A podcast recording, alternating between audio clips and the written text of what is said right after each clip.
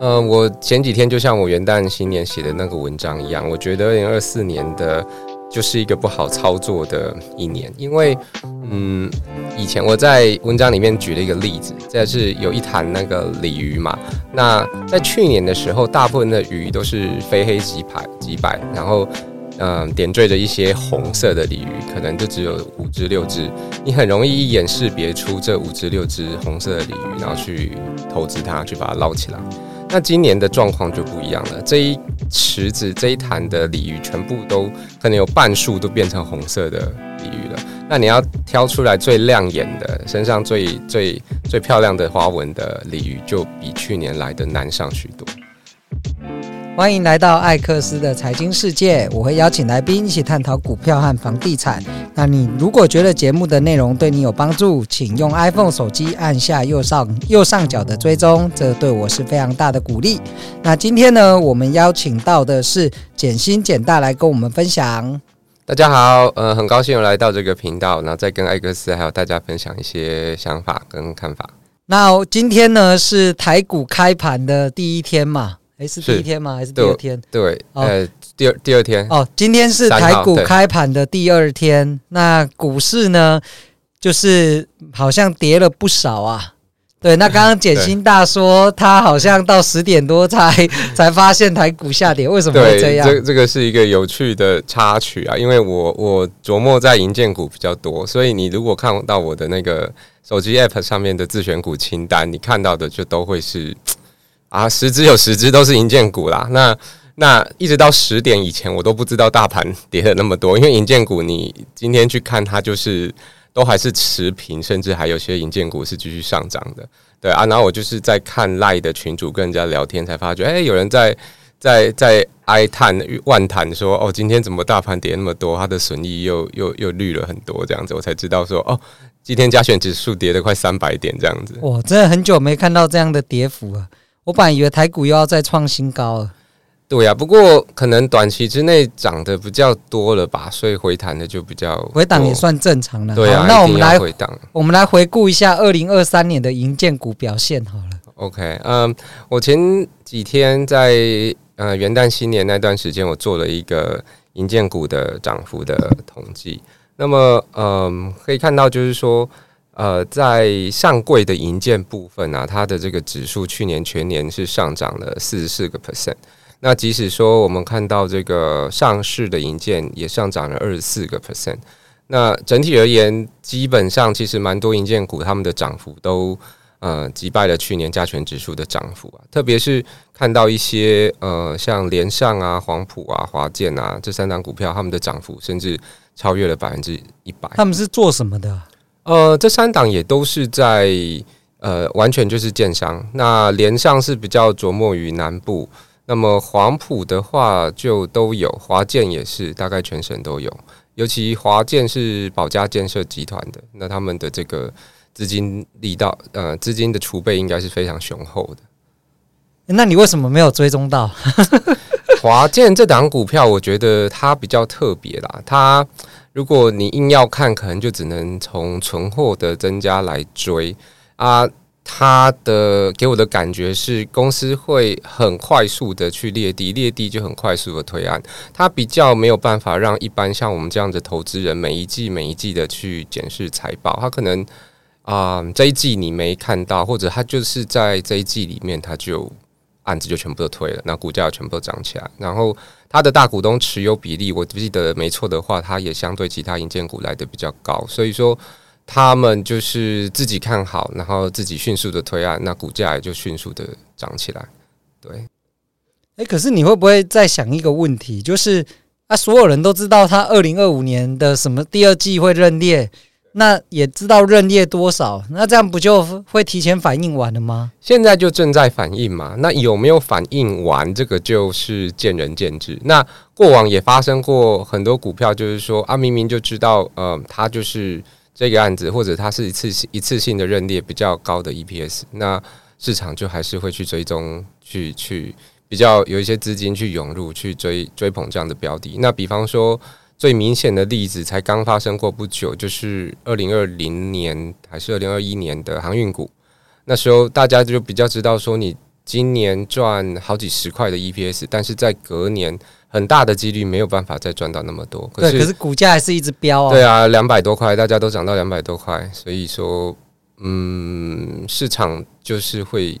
这会不会是市场有趣的地方？就是当大家都知道了利多，但是资金还是会不断的涌进。对，同样的，就是说今天在大盘走空的时候，我们讲说今天跌了一趴、一点五趴、三百点。那假如连续跌五趴，相信很多人就会把自己手上的价值股给放掉了。你觉得他明年赚十块，结果你今年可能卖在你可能卖在股价十五块的地方都有可能。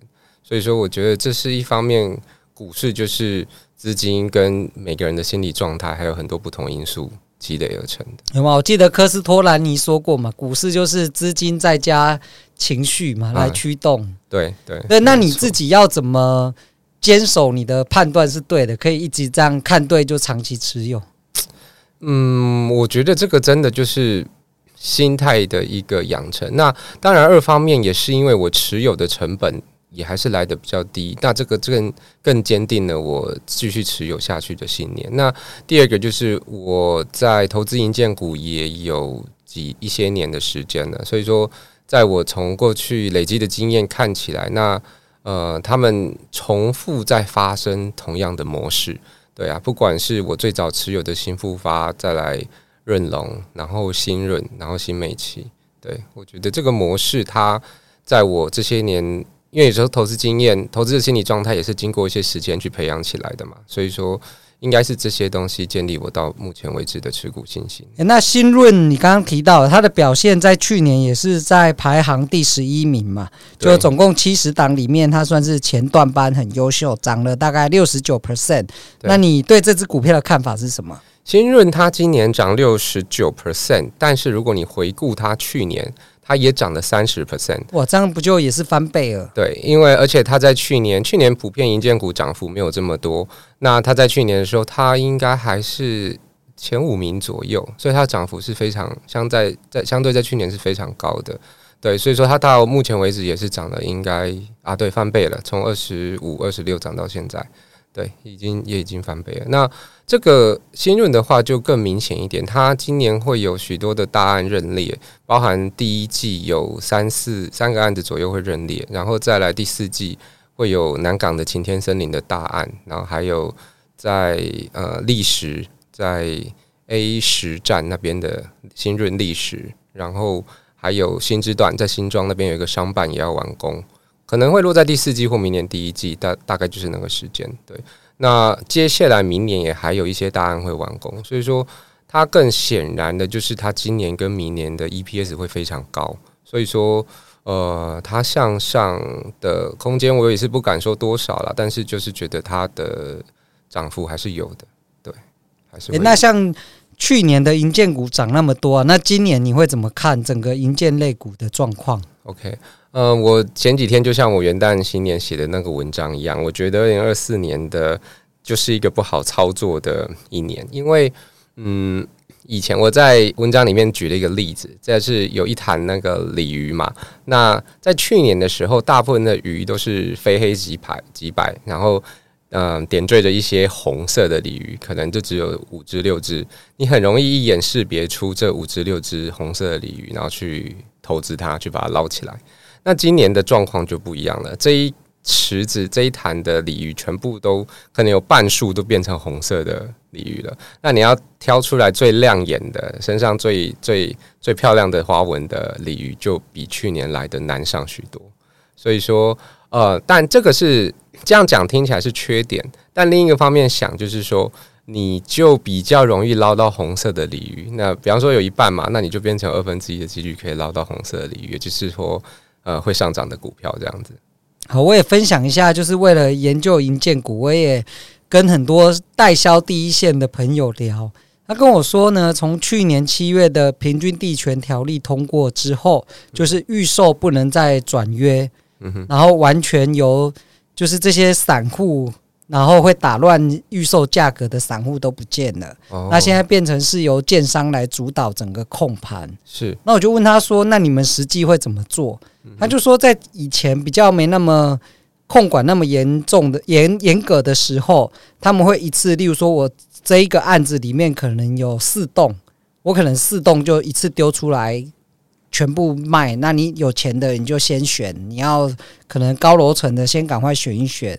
但现在变成说他们在操作的时候会先开第一栋，然后卖的差不多，然后价格往上调，他再开第二栋、第三栋。对，那因为我那个朋友他是在，他现在是跑到台中去做代销，那我就说，哎，你不是很忙，怎么有空？跑来台北就是跟我聊聊天，对，然后他就说哦，他现在被要求一个礼拜只能卖两户，然后他们就是休假，时间比较有多出多出来，对，就多出来。我说他为什么要这样做？他说因为建商就是可以自己控盘嘛，所以他们就慢慢卖，然后这样，因为你例如说你调价十趴，哎，你是净利多十趴，哎，因为调高卖的全部都是净利，对，所以他们就是慢慢卖，然后。叫代销不能卖太快，要慢慢的拉抬价格。因为以前是有非常多的散户，就是小投机客啦，就是我先赶快买一堆预售，嗯，然后可能啊，我我可能觉得，诶，这这时候市况不错，我赚个五十一百，我就要跑掉，嗯，对，哎，所以对建商来讲，他们除了自己拉抬价格之外，他在过程当中会被非常多的小散户在那里。因为小散户会卖的比建商便宜嘛，对，所以他就是会一直，反而最后都是让这些小散户赚走了。是对，所以他们现在操作策略就变了。你这样讲，我就联想到这个跟股票也还是有点类似。今天一档股票，我们常常说它的筹码有点乱。那乱的意思就是说，很多散户都进场，当冲客隔日冲，对，然后他们的目标价每个人都不一样，有的人涨十趴就想跑，有的人要涨到二十趴、三十趴。那大户他就是比较知道说，这可能知道这档股票的价值在哪，他有一个比较长期的目标价。对，那你现在讲的意思就是说，好像就是散户这些乱的筹码已经走掉了，所以现在是主导者就只剩下建商一个人在玩这样。对啊，所以那个今年那个平均，去年平均地权条例通过之后，那个爱山林老板就说他的对手都消失了。其实他讲的一个是当然这种小散户不见了啦，另外一个是那个中小型的建商，因为他过去可能资金没那么雄厚，所以他在。呃，开案的时候就会找一堆小投资客来买，所以建商也是比较快的卖。当然，他们卖就会利用这些大品牌，然后卖的比大品牌便宜一点。对对，那因为政府打炒房的关系，所以在土建融啊，就是土地跟建设的融资可能变得更严格，所以中小型的建商就现在比较难辛苦了。所以这些资金雄厚的上市贵公司呢，它就有。更多的筹码，然后来调控整个盘势，来操盘。那还有什么值得你觉得比较有趣的个股吗？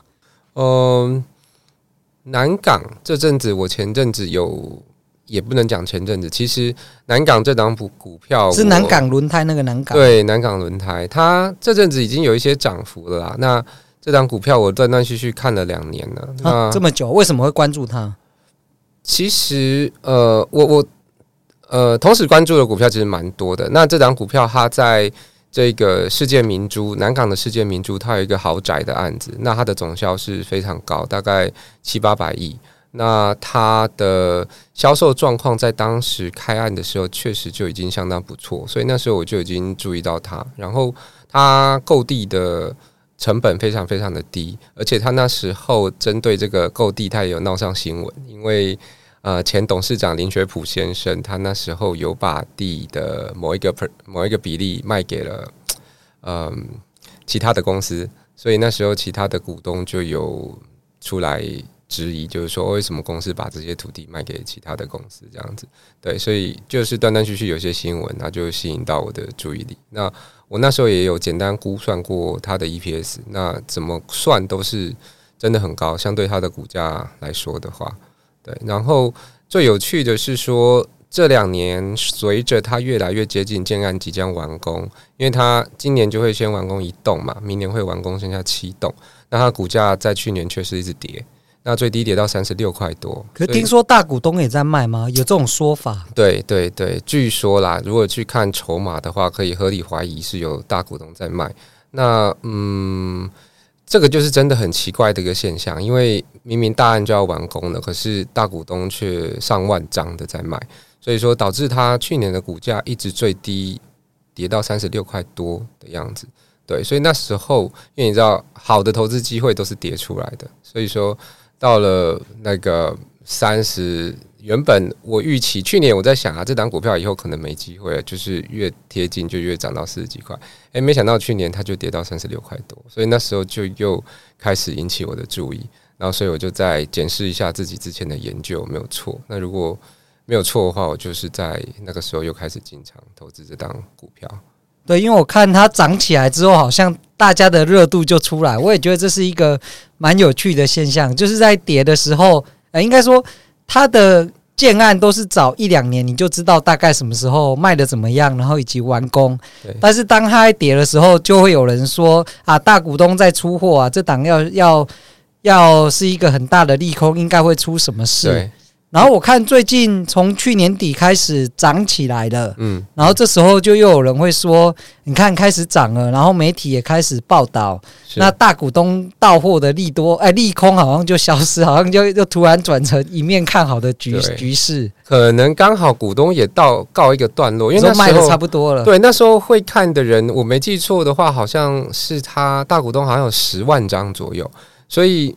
哇，十万张如果真的要到，是真的蛮可怕的一个量。那呃，这时候就是一样，就回归到市场上有人看到这个会视为解读为一个利空，但是比较价值投资人就会觉得说，它总有一天卖完，那总有一天股票要回去，它应该有的价因为它卖掉，它就不会影响到。后市了嘛？对，那他在卖，那说不定就是你的一个机会。也有人在接嘛？对，那他卖股票可能有别的原因，那也许这档股票涨三十趴，他看不上眼，他找到一个投资机会会涨一百趴的，所以他把钱拿去买一百趴的投资机会，有可能也是类似这样子的状况。对，好，那南港它的建案，你能不能分析一下？南港的部分，它最主要就还是世界明珠这个案子，那它有八栋建筑物。A B C D E F G H，它在 H 栋的部分，它已经卖给联强跟其他两家公司，那大概总销是呃六十三点八亿嘛，我不确定我有没有记错。那这个部分在今年的上半年，呃，目前使使用执照已经在申请了。那一般来说，应该呃，根据公司的说法，好像是在第二季预计会可以认列。交屋，那剩下的七栋呢，会在明年的上半年。上半年我猜也是第二季左右的时间会交屋。那再来是其他的七栋，其中的 A 栋也是商办，目前交由戴德梁行在卖。那销售状况目前不知道。呃，其他的六栋建筑物就纯粹是住宅，是豪宅的部分。那在十七楼还是几楼以下，就中间楼层以下的已经。几乎都卖完了，我做了一个自己做了一个统计，几乎真的都是卖光光了。那上面的话总价比较高，它上价呃总价上亿甚至上两亿了，所以它消去化速度会比较慢。那我的感觉是公司也不急着去赶快把它卖完，因为接下来南港的拉拉破会在下半年开幕，那那时候对于房市又是一个对南港的房市又是一个利多的题材，所以说。呃，这样子加总起来的话，我觉得这大概就是南港目前的一个状况。所以至少今年的销售状况应该会持续的增温，然后利多也会持续的发酵嘛。对，对，它只要慢慢卖就好了，因为它毕竟它已经卖掉住宅部分已经卖掉一半了嘛。那明年就会看到这一半的 EPS 认列。那接下来可能就是，即便是分两三年卖，那你还是可以缓缓的去抑注它的营收。那谈到它轮胎本业的话，它目前也是一直在呃，它之前受到美国反倾销税的问题，所以导致它的营收大幅下降。那它也把它的轮胎销售目前慢慢的往欧洲及呃其他地方的市场去分布，所以它的营收应该渐渐的会有一个起色。我差点都忘记它不是营建业，它是卖轮胎的。对对对，我还是提醒大家一下，对对对，它的呃建案收入会是业外，会是业外的收入。好，那就是这一波就是认列完之后，记得要把这个利多遗忘掉。就它是一次，就是这一两年会认列了，但是之后可能就 EPS 不会那么高了。对，主要是这一波，今年、明年的 EPS 会比较高。那之后还是要回归到它的本业的本业的看做的怎么样这样子。好，那谢谢简大今天的分享。那如果你对于节目中有什么想发问的或想多了解的，那欢迎留言告诉我。那未来的节目里面呢，我们会再回复。那今天就到这边喽，拜拜。谢谢，谢谢艾克斯，谢谢大家。